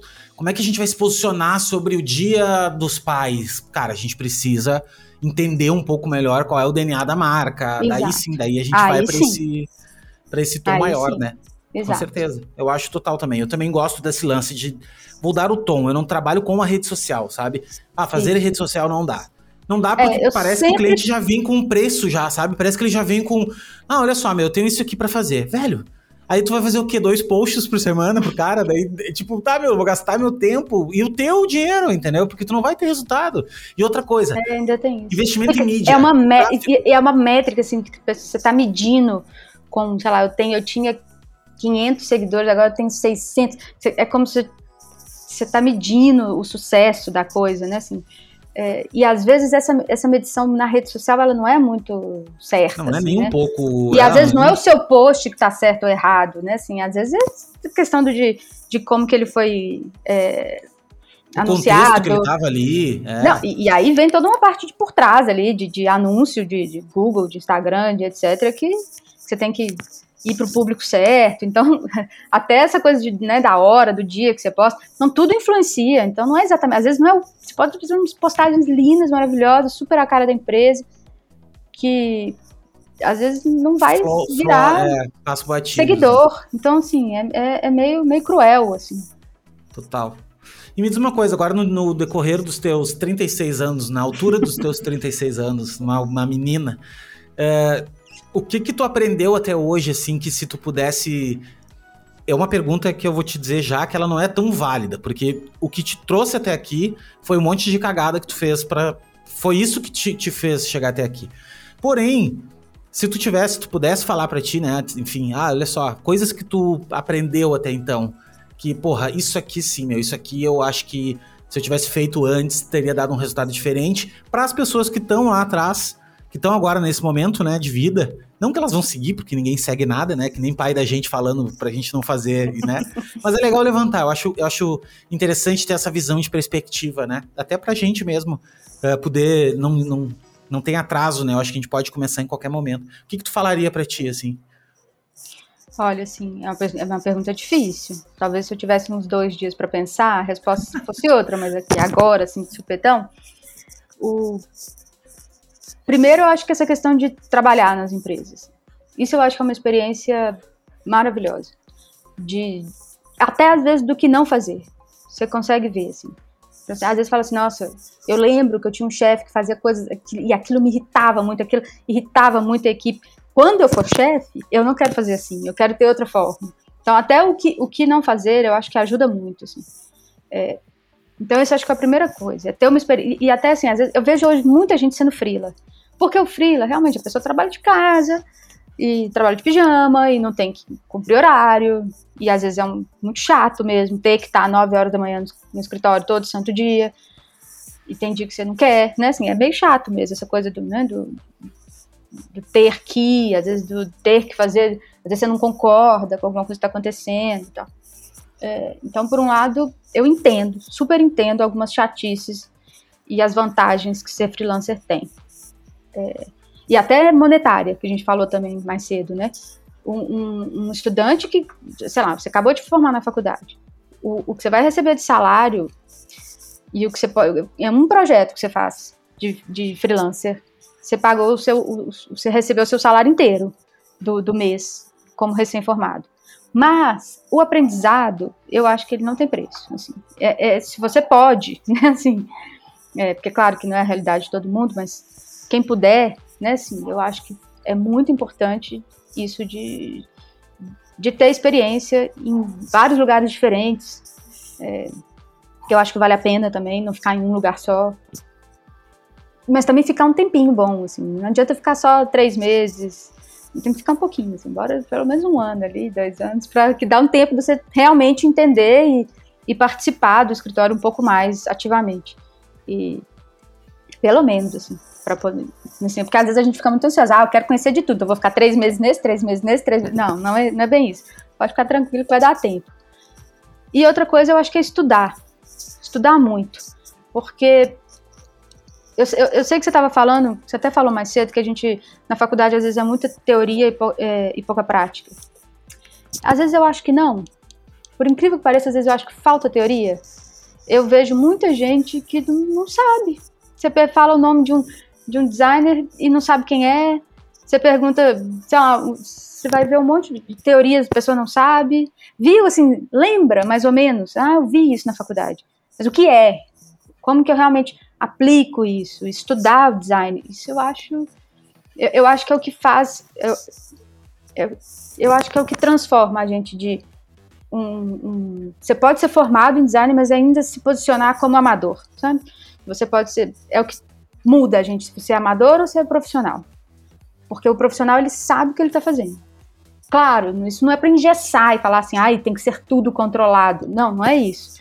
É claro que por exemplo, quando você está fazendo um projeto, às vezes é um erro que vai, nossa, sai. Um... Claro, isso acontece, a gente sabe disso. Não estou falando que isso é. que isso não acontece nem nada. Mas você tem que saber o que, que você está fazendo, você tem que saber história da tipografia. Eu acho que tem que saber, sabe assim? A gente tem que estudar e aprender bastante. E aí, depois, com isso em mente, você consegue escolher o que, que você quer, o que, que você não quer usar. E, e contrapor ideias. Aí ótimo. Vai lá, quero chutar o balde e achar isso tudo ridículo. Sem problemas, pode chutar. Mas você pelo menos tem que saber o que, que você está chutando, porque chutar só por chutar. E aí eu fico vendo um monte de gente que é freelancer, trabalhando com redes sociais, não sabe nada de teoria, eu fico meio desesperada. Não, e assim, então, eu, não sei, te, eu acho que a faculdade falta. Falta teoria. Sim, cara, falta a gente ler filosofia, falta, sabe, assim, eu, filosofia, como que a gente não teve. Eu, eu não tive. Assim, eu tive, mas acho que eu estava no primeiro período, não lembro de nada. Nossa, como eu queria ter lido Flusser, Leon Flusser, sabe assim? É. Mas tu sabe que o lance de, uh, da, do dinheiro, né? É uma coisa mais velha eu descobri, assim. Que com certeza, se tu for trabalhar como freelancer, tu vai ganhar mais dinheiro. Tu vai ganhar, vai. né? Só que, o, só que o lance é o dinheiro Ai, a curto prazo tu vai ganhar dinheiro a curto prazo. Exato. E, e, isso assim, tu vai ganhar, vai ganhar, vai ganhar, mas tu não vai ganhar um dinheiro que vai ser substancial ao ponto de tu mudar de patamar. Tu não vai, velho. Tu não vai. Tu vai ter um dinheiro bom, acho que sim, um salário bem acima da média de até de outras profissões aí super renomadas. Porém, Porém, uma coisa que eu percebi durante minha carreira também, com muito como freelancer, e muito reativo, assim, muito, cara, vem, vem, vem, que vou fazendo, vou fazendo, ganhando dinheiro. Uh, é que tu. É que quando tu. Eu, eu não comecei fazendo isso. Até porque eu não sabia onde bater porta, bater na porta. Que era de começar já como freelancer. Comecei já fazendo o trabalho. E daí eu não sabia de um monte de coisa. Eu não sabia como fazia. Eu não sabia nada, velho. Eu não sabia como, como é que era o negócio. Eu não sabia uhum. como é que funcionava um negócio de design, que mercado que eu estava inserido, quais eram os valores daquele mercado, como é que, como é que funcionava as coisas. Eu não vivi isso. Eu fui aprender isso no dia a dia, no trabalho, na labuta. Aí depois que eu fui, comecei a fazer alguns freelancers em algumas agências, aí eu fui entrar na faculdade, aí, aí sim, mas mais velho. Mas eu até te digo assim que foi até bom por um lado, assim, porque quando tu é muito novo, voltando lá atrás também, que nem tu disse, quando a gente é muito novo, chega a ser até um pecado, meu, a gente tem que definir o que tu quer ser com 20 anos, tá chega. tá ligado? O que tu quer ser com 19 anos, cara? tu devia poder ficar até teus 25 bloqueando por aí. Com 26, tu dizer, não, agora sim, agora eu vou, acho que vou, né, vou estudar isso aqui. Porque senão, com 20 anos, cara, tu tá com a cabeça voando, entendeu? Tu tá com a cabeça em outras coisas, tu tá cheio de hormônios, cheio de coisas, cheio de experiência na vida. Tu não quer estudar o que, que o Goethe fez, o que, que, o, que o Rembrandt desenhou, não sei que, que época que ele viveu, entendeu? Tu quer saber disso quando tem 30 anos, velho. Quando tu quer ver o Smithsonian ali, que eu fico a tarde inteira olhando aquela merda ali, vendo que, que eu adoro aquilo, entendeu? Que eu adoro, de, do século, não sei o quê. Isso é quando tu tá mais velho, cara. Isso que tu falou também é incrível, que chama-se repertório. Que quando eu falo para todo mundo também que é o seguinte, velho. Pra ser, eu, um professor falou uma vez: tu vai passar mais tempo da tua vida explicando o que é design do que fazendo design. Porque as pessoas é difícil de explicar o que é e é difícil de compreender o que é. Então, explicar design faz parte da tua profissão. Faz Sim. parte de vender, faz parte de vender a tua ideia. Não é só vender comercialmente, é, é defender um projeto. Quando tu vai defender um projeto, entender por que, que, por que, que tu utilizou aquele tipo de tipografia ir atrás dos livros que tu leu na faculdade, ou atrás do autor, atrás de não sei o quê. Aquilo ali que vai te tornar um grande designer, né? Com sucesso, assim, porque tu vai ter vários, vários bons projetos, bem sólidos e, e, enfim, tu não vai ser aquele casca de ovo, né? Tu, é, eu acho, por exemplo, se você vê, assim, eu, eu, se eu pego lá, vou escolher uma tipografia, tá lá escrito que é uma tipografia transicional, que isso, que é... eu tenho que saber o que, que significa isso, porque senão vira no bonito ou feio. É. Sabe? Ah, gostei, não gostei. E isso coloca o design num ponto que eu acho que não é legal, assim. É, coloca no ponto do design amador, assim. Que eu acho que é isso, assim, é a grande diferença. Vai sempre ter aquele designer que é o amador do, do trabalho na gráfica, faz o cartão de visita pro, pro tio. Tá tudo certo, eu não tenho problema com essa pessoa. Mas é uma, é quase que uma outra profissão, assim. E tá, e tá na mão, eu acho, muito do, do, das pessoas que estão aí agora, elevar esse nível, porque senão a coisa pode é, levar o, o, o design para assim, o design é o camarada que faz ali redes sociais, sabe? E, e, não, a gente tem que conseguir entrar e ir mais profundo. Eu lembro que o, o curso de design que eu fiz, que era no caso desenho industrial, porque por motivos de, de velha, é, e a gente tinha cinco anos o curso. E aí ele passou para quatro. Eu achei uma tristeza, eu falei, não, cinco anos, dá um, dá um pouquinho mais de tempo para a gente, assim, absorver e minimamente. Eu, tenho, eu entrei na faculdade, eu tinha 17 anos, podia nem beber no boteco depois da aula. É, então, assim, imagina, eu ia ter tinha 20 e poucos anos, estava formada. E olha que assim, e eu ainda fiz cinco anos, mas eu fizesse só quatro. Né, assim, deu o quê? Com 21 anos eu ia estar formada? Não, não é possível. Tinha uma coisa errada. Né? Assim, então eu sempre acho que tem que dar um pouquinho mais de tempo gente, para as coisas, né, para amadurecer dentro da gente e tal. Assim, eu lembro que foi mais no final da faculdade mesmo que eu também fui entender, que eu comecei a frequentar mais a biblioteca. Essa professora, Dani Luz, me ajudou muito. Ela indicava muitos livros e eu ia atrás, corria atrás e buscava. Eu, eu acho que a figura do professor é uma figura muito importante. É, hoje eu sou professora e tento ser um pouquinho do que meus bons professores foram e, e me incentivaram a ser. É, então, apesar de toda a minha timidez do mundo, eu enfrento ela todo dia que eu tenho que entrar na sala de aula, mas... E onde é que tu dá aula?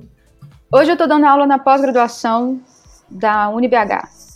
Que legal, que é, é, inclusive, o, o, coordenador do curso é o Gustavo Greco, e aí ele me convidou... passou por aqui também, conversei Sim. com ele. Então, ele, ele me convidou e eu estou dando, eu tenho uma disciplina na, na, no curso de pós-graduação chama Design Exponencial. E aí, esse é o nome da pós-graduação. Uhum. É, e a minha disciplina fala muito sobre essa parte de crítica de design, de pensar o design. Aí eu adoro. Aí que Sim, né? Da CDF, né, cara? CDF. Pois é, aí eu boto os meninos pra lerem as coisas e tal. A gente eu fico muito tentar também, discutir assim, um pouco mais. Eu fico muito também uh, com o coração na mão, assim, nesse sentido uh, do mercado, né? Quando a gente olha o mercado, tem uma galera nova, e não só nova, uma galera até mais, até mais velha, que não estuda muito o que é design, tá, entende? E, e pratica o design de uma maneira na rua aí, fazendo trabalhos e botando pra rua e fazendo e fazendo e fazendo. E assim, cara, eu fico por, com uma faca de dois gumes, assim, porque eu fico pensando, cara, beleza, eu acho que tem que estudar, eu acho que academia, né? Pô, tem que ir atrás, velho, tem que estudar, tem que design não é só isso, design não é isso, design não é software e pá, pá, todo aquele clima. Mas também eu fico com outro lado que é o seguinte, velho, o mundo anda e as coisas acontecem e não dá para ficar querendo enxugar gelo aqui, ah, não, porque a, o, o, design o certo é acadêmico, se não é, né, sabe aquele aquela Sim. coisa. Então eu, também fico um pouco dividido assim, fico sofrendo com, esse, com isso. É por isso que que eu, desde o ano passado, eu comecei. Eu sempre gostei de educação também, apesar de ser autodidata. Mas eu acho que educação não quer dizer que tu tem que ir pra escola para aprender. Né? Eu acho que tu pode aprender de qualquer lugar, assim. E e eu acho que educação é o único jeito que tem como de tu mudar o mundo. É a única maneira. Principalmente o Brasil, assim. Eu acho que só pela educação. Não tem outro jeito. Porque a educação é a base, né? Se tu não, se tu não souber a história, se tu não souber uh, coisas básicas, tu não tem repertório para discutir nada, para nada, né? Então, o que que eu me faço, o que que é a minha missão, assim, ultimamente? É traduzir, tentar, tentar levar para mais pessoas design de uma maneira acadêmica, de uma maneira, porra, o que, que é os princípios, quais são, o que, que é Gestalt, quem são os caras grandões, quem, um pouco disso, mas uhum. fazendo um meio termo também, né? Porque assim, se nós chegarmos com Gestalt pro cara, velho, olha só, aprende Gestalt agora, o cara não vai conseguir aprender, Sim. entendeu? Então, é uma tem que, dor Tem que, existir um meio termo, eu acho que, é... inclusive, eu acho que essa é a grande questão. Às vezes, às vezes é, quem está no mercado não está olhando em nada para academia e quem está na academia está perdido do mercado. Mas isso às vezes é um pouco a culpa do próprio sistema, assim, né? Porque, por exemplo, hoje, eu, eu por exemplo, eu, eu, fiz um mestrado. E que, que, é uma parte também que me, assim, me conectou muito de volta aí com a, né, com, com a parte mais é, teórica, assim. E, por exemplo, para mim foi, foi maravilhoso. Mas, apesar de muito estressante. Mas foi isso, foi muito estressante, porque eu trabalhava o dia inteiro no escritório, uma loucura de vida, e chegava em casa à noite e tinha que escrever minha dissertação, e eu já estava muito cansada. Então, e eu não tinha, tinha tido tempo de ler tudo que eu tinha que ter lido, e então, querendo ou não, meu mestrado foi abaixo do que eu gostaria que ele tivesse sido, que eu queria ter lido mais, eu queria ter feito mais, é, mas eu não tinha tempo. Cara, quando, quando perguntam pra mim, Léo, o que tu faria se tu fosse rico? Eu falei, estudava, velho. É, tipo estudar. isso. Porque, não, hoje, mano, não, meu sonho era isso. Assim, quando eu vi assim, ah, eu lembro que quem tem, sei lá, quem tem uma bolsa pode só é, fazer. Não, imagina, Nossa, que maravilha. Imagina que caramba, tu poder, tipo assim, cara, acordar de manhã, ah, mano, eu vou pra faculdade. Aí de tarde tu não tem. Vou, vou ler, entendeu? Aí de noite, cara, de noite eu, eu vou, posso também ler de novo, ou eu posso fazer tal coisa. Ou eu, assim, sem ter aquela. Ou puder fazer um pós fora do país, ou poder. Cara, estudar, velho. Estudar é muito massa, entendeu? Pois é, é. Não, eu vou te é dizer. Isso que eu faria. Eu não, eu, não, eu não tive isso. Eu comecei, a, eu comecei a trabalhar, eu tava no primeiro período da faculdade. Eu comecei a trabalhar. E não é parei. Que, que chega a ser sofrido, né, cara? Tu chega cansado, que tem que fazer. é. Eu não, eu não podia legal. descansar. É. E seria uma coisa legal fazer uma dissertação, é uma coisa legal de fazer. Não é ruim. É por que, as pessoas acham ruim? Porque tu tá cansado, velho, tu tá exausto, tu tem que trabalhar, tu tem que. E fazer uma coisa que requer uma. uma um esforço cognitivo muito alto, assim, no, no momento do dia que tu já tá não tem mais, né? Tu não tem mais não banda tem. mental para fazer aquilo ali. E tu tem é, que fazer. E você né? perde vida social completamente, porque aí eu tinha só o final de semana para fazer. Então eu sumi por dois anos do mundo. E isso também não é bom. Isso não, isso não deixa ninguém saudável mentalmente, né? Assim, psicologicamente, não encontrar os seus amigos, não encontrar a sua família por dois anos. Isso é horrível. É, então, então eu acho assim, tinha que existir uma forma dessas duas coisas poderem estar mais conectadas, porque você vê muitas vezes quem estava lá no meus colegas, né, assim, do mestrado, eram pessoas que eram só acadêmicas. E aí essa pessoa que é só acadêmica, não estou dizendo que ela, que ela é pior, não é isso, mas ela tem uma visão fragmentada do, do design, ela não tem o, o prático. E quem está no prático está perdendo um pouco dessa parte da teoria. Então, eu acho que por isso que eu acho que, assim, claro que ninguém, não é todo mundo que precisa fazer um mestrado, porque, né, entrar realmente na área acadêmica, mas estudar e se interessar e ler os livros e fazer curso online, e fazer coisas, isso, isso não pode parar. Isso não pode parar. Porque senão você fica um robô fazendo coisa. E para de pensar, e a gente tem que pensar o design crítico o tempo todo. Eu acho, a gente tem que pensar e, e, isso, assim, não só pensar o design, a gente tem que ser capaz de pensar a sociedade, você tem que ler jornal, você tem que estar tá sabendo o que está acontecendo. E, e, ter um pensamento crítico sobre a vida e, e, aplicar isso também sobre o design, querendo ou não, assim, pode, pode parecer meio, meio longe, às vezes, quando está pensando, mas não, assim. É, claro, às vezes você fala assim, ah, mas como é que você vai usar seu pensamento crítico que você leu no jornal de manhã na hora que você está fazendo um rótulo de jeans, assim. Claro que quando você faz essa conexão direta, às vezes elas não se encontram, mas elas se encontram. Tudo é conectado. Exato, tudo. E, a e... forma como você vê o mundo está refletido na forma como você projeta e na forma como você procura suas pesquisas na forma. Tá tudo conectado. Porque quem procurou. Gente, quem isso, fez aquela pesquisa, pessoa, né? quem fez aquele, aquele, aquele rótulo foi uma pessoa, não foi uma máquina. Foi uma pessoa que tem uma história de vida. E, e, e, não é você fazendo o mesmo briefing e eu fazendo o mesmo briefing, vão sair resultados completamente diferentes, porque somos diferentes. Então, tudo que você faz envolve. A gente tem um quê de, né? De, a gente coloca um pouquinho da gente. Eu não acho que a gente consegue ser. Inclusive, minha dissertação de mestrado é sobre isso, justamente sobre como o, o, design ele não consegue ter essa neutralidade que às vezes ele ganha um status de, ai, estou acima do bem e do mal. Resolver assim. problemas. Exato, eu resolvo problemas, eu sou quase um, um guru um da.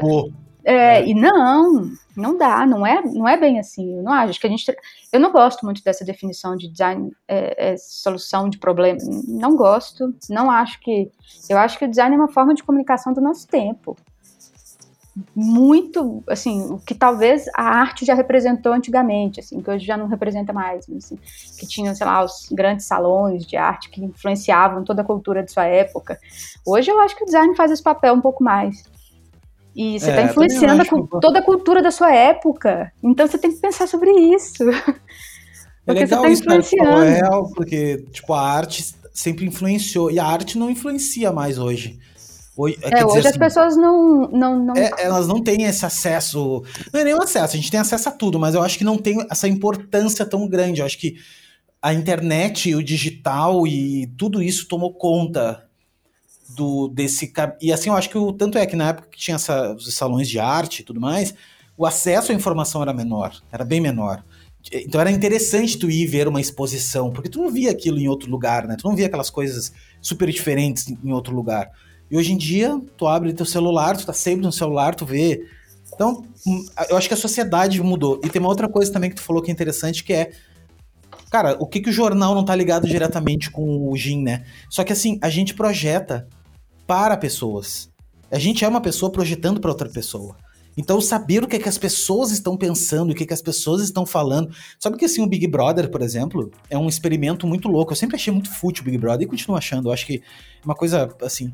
Mas ali tu enxerga algumas coisas do ser humano. Tu enxerga que o ser humano é. Cara, o ser humano é um bicho, é um bicho, velho.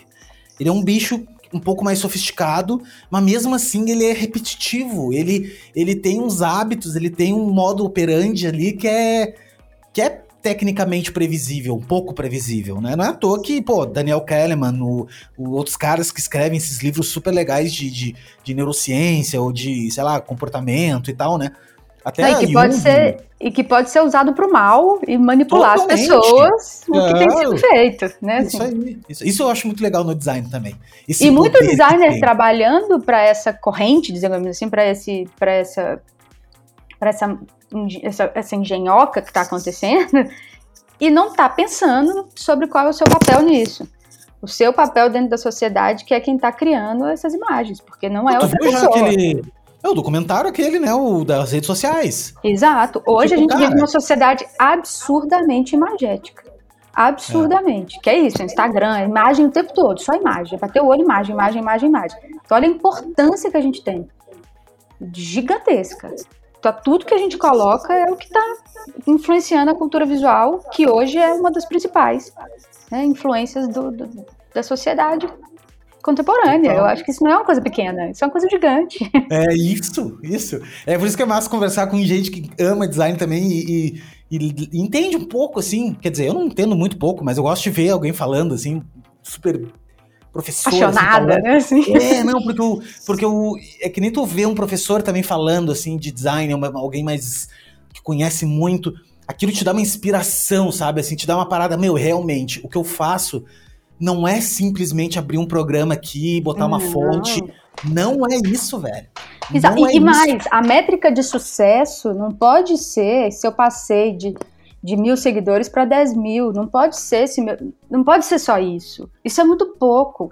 A, a, a, claro que às vezes para uma empresa pode até ser, mas a sua medida de sucesso, o que, que você considera sucesso, se aquele projeto foi bem sucedido ou não, se é um projeto que você gosta dele ou não, não pode ser essa métrica tão simples, assim, simplória de ah, vendeu mais. Então pronto, cheque, eu fiz um bom trabalho. Hum, será? Sabe assim, isso, isso é pouco. Eu acho que isso é, é, é claro que às vezes você tem esse objetivo, ah, eu quero aumentar as vendas. Não estou dizendo que isso é, é, errado, o design comercial tá, tá é, é, um monstro. Não é isso. O que eu faço comercial quando o meu cliente vendia menos e passa a vender mais, é, é bom, né? Assim, óbvio, não é, não é, não é essa a questão. Mas é a gente saber e ter consciência de que é mais do que isso, que o buraco está mais embaixo. Que a gente tem que pensar um pouquinho mais, mais, sobre tudo que a gente está colocando no mundo. E a importância é. que a gente tem nele. Isso, isso, isso eu acho essencial. Por isso que eu digo da questão de estudar um pouquinho mais. Não, não podemos esquecer disso. De, de entender o que, que a gente está fazendo. Responsabilidade. É, Entender a nossa responsabilidade. Né?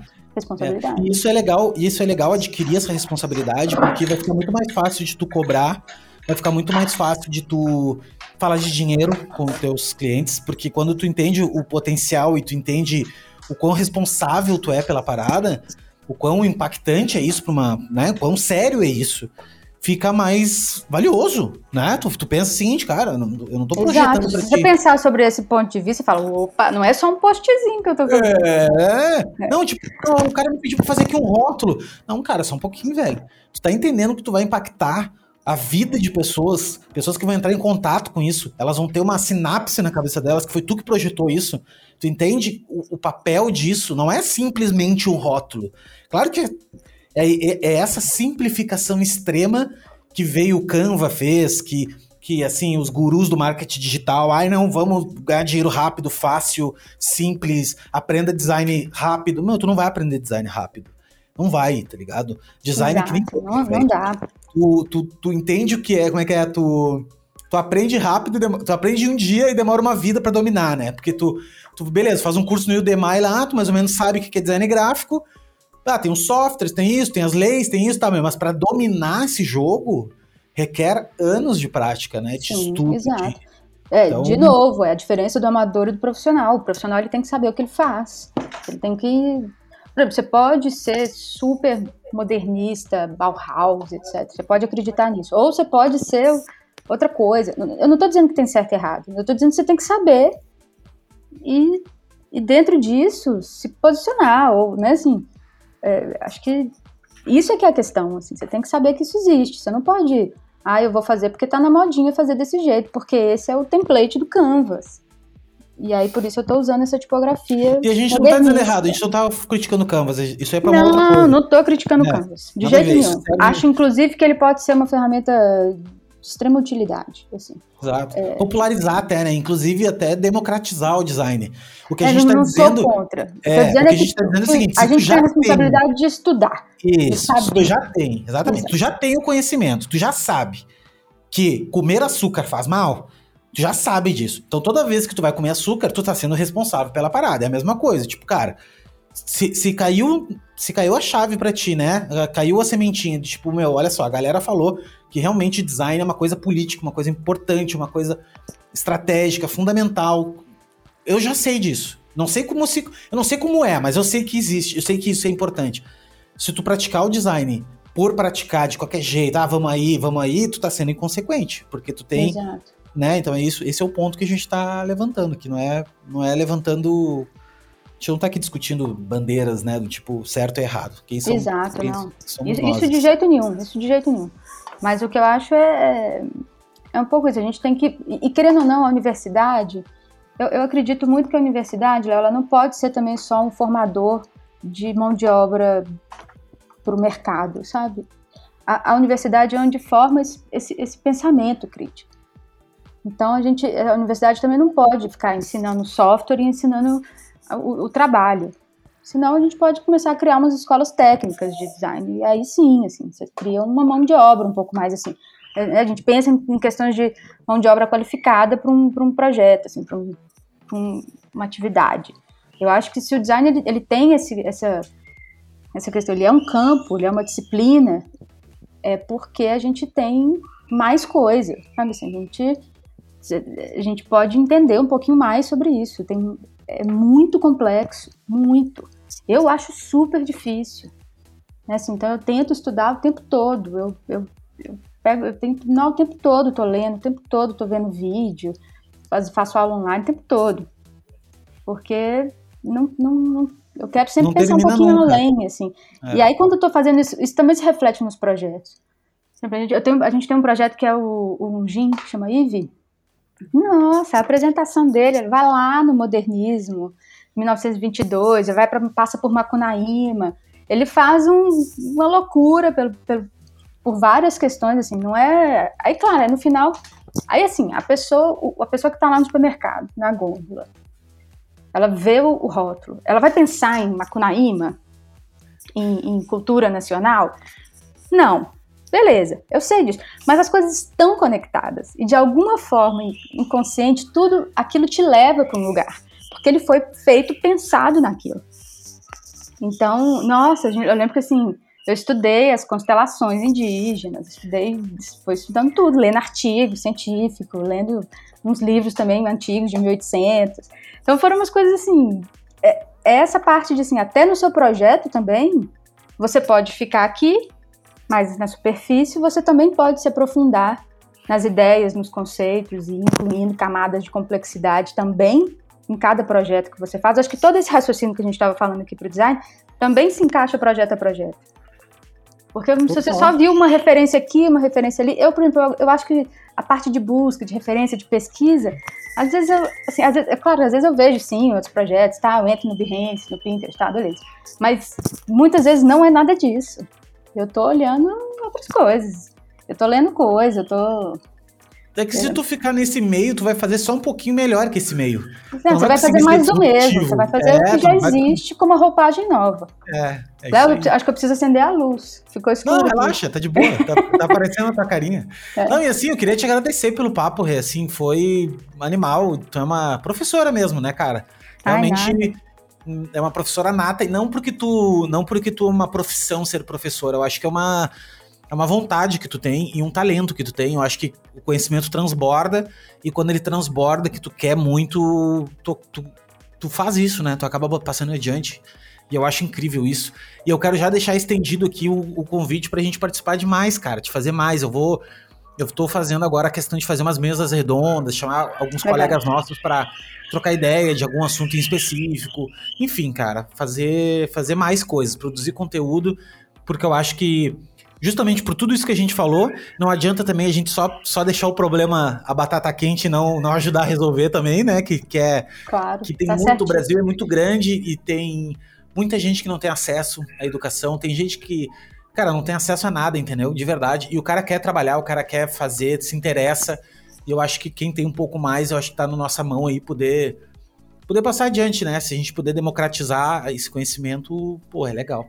Não, eu tá certíssimo. É, por exemplo, eu, eu sempre direto eu vou na, na, universidade que eu me formei, fazer palestra, essas coisas, eu acho também a gente tem que também dar um retorno, é, até um retorno à própria que a gente formou, né, assim, que eu tenho ali uma, acho que é, foi, foi poxa, a universidade, todas as universidades que eu passei, foram sempre todas muito maravilhosas, assim, meus professores, e eu, e eu acho que isso, assim, professor, eu tive, eu tive alguns professores que eles foram tão especiais, assim, que eles que às vezes ele não sabia que ele estava mudando a vida de alguém, sabe? Mas ele estava, assim. Né? Hoje você vê que ele. Eu acho que a, a, a, essa pessoa, o professor, precisa ser muito valorizado. Assim. Não é valorizado no Brasil. As pessoas não querem ser professoras. É. Assim, não, é, não é interessante nem financeiramente, nem, digamos assim, em termos de status social. Né? Assim, a professora, né? Assim, não é, não, é a chave, e é a chave de tudo.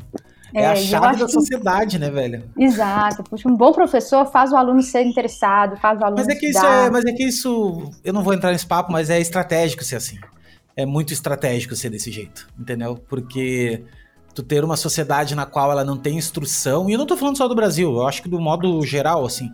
Claro que em outros lugares é um pouco melhor, tem vários países que são super desenvolvidos nisso e tal, mas eu acho uma pena, sabe? Eu acho uma puta pena, assim, porque, porque mas eu acho que não podemos ficar também se lamentando. Eu acho que os, não, os cursos é livres estão aí. É, eu acho que a gente. Se a gente pilha em fazer, eu pilho em ensinar, pilho em botar pra rua o trabalho. E, cara, eu vou fazer, entendeu? Vou fazer enquanto eu puder, vou fazer, vou fazer, vou fazer, e deu, velho. Vou fazer o meu, né? Me convida, Léo, que eu vou participar. Tô, tô é isso aí. Tamo junto. Então demorou. Vou fazer, vamos fazer, cara. Vamos fazer mesmo. Eu sou Bom, muito. Tô falando sério, não tô falando de brincadeira. E esse não. ano eu tô, cara, cheio de projeto, tô só focado nisso, educação e conteúdo e um monte de coisa. E vou te convidar. Vou te convidar porque eu sei que tu. Gostei de ti de primeira já. Primeiro, primeiro papo, assim, já, eu já. Nossa, meu.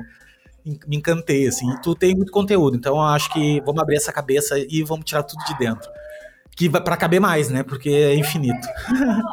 Rei, obrigado, viu? Renato, obrigado mesmo. Uh, e obrigado por quem está escutando aqui também. Últimas palavras, Rê, para quem ficou ouvindo até agora.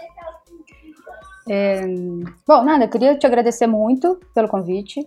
Para mim, como eu falei, realmente é uma honra estar aqui. É, é, é, também, é também difícil, não vou mentir, igual a secretária estava falando, né, de, é, de que a gente é gente como a gente. Eu sou tímida, então para mim é super difícil pensar que vai ter um podcast, vai todo mundo ouvir, eu já fico com vergonha automático. Mas, mas é isso, mas a gente, mas acho que vai ser legal, que foi, né, assim, tomara que seja legal para muita gente. Quem quem quiser entrar em contato, quiser saber um pouquinho mais sobre alguma coisa também, tô super aberta.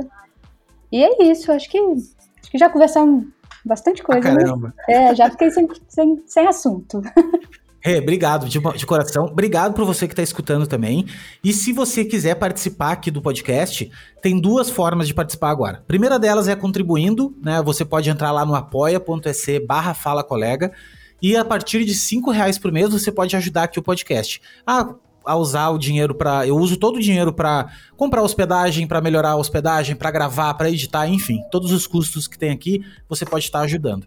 E uma segunda novidade é que eu tenho agora um programa dentro do Fala Colega chamado Novas Vozes. Que eu vou chamar pessoas, uh, colegas novos que estão entrando no mercado para trocar uma ideia também, para bater um papo, que é para ouvir também pessoas que estão começando, né? Uh, quais são as dúvidas, quais são os dramas, quais são os, os medos que a pessoa tem, e a gente tentar discutir um pouco sobre isso e de, repente tentar sanar aí algumas coisas. Então são essas duas formas. De qualquer maneira, os links todos estão no episódio aqui tanto os leaks da Rê, eu vou botar aqui também, do estúdio Bogotá dela, de todo mundo, da sócia dela, de todo mundo aqui. Vai ficar tudo marcado e incomodem essa mulher, que ela é muito incrível e se você tiver dúvida, eu tenho certeza que ela vai. E esse papo do time é tudo caô, eu acho, porque ela falou super bem, super aberta, receptiva. E ou ela, tá, ou ela consegue assim, fingir muito bem, né? Passar por cima disso de uma maneira muito bem. Mas, obrigado mais uma vez. E a gente se vê na próxima. Valeu. Valeu.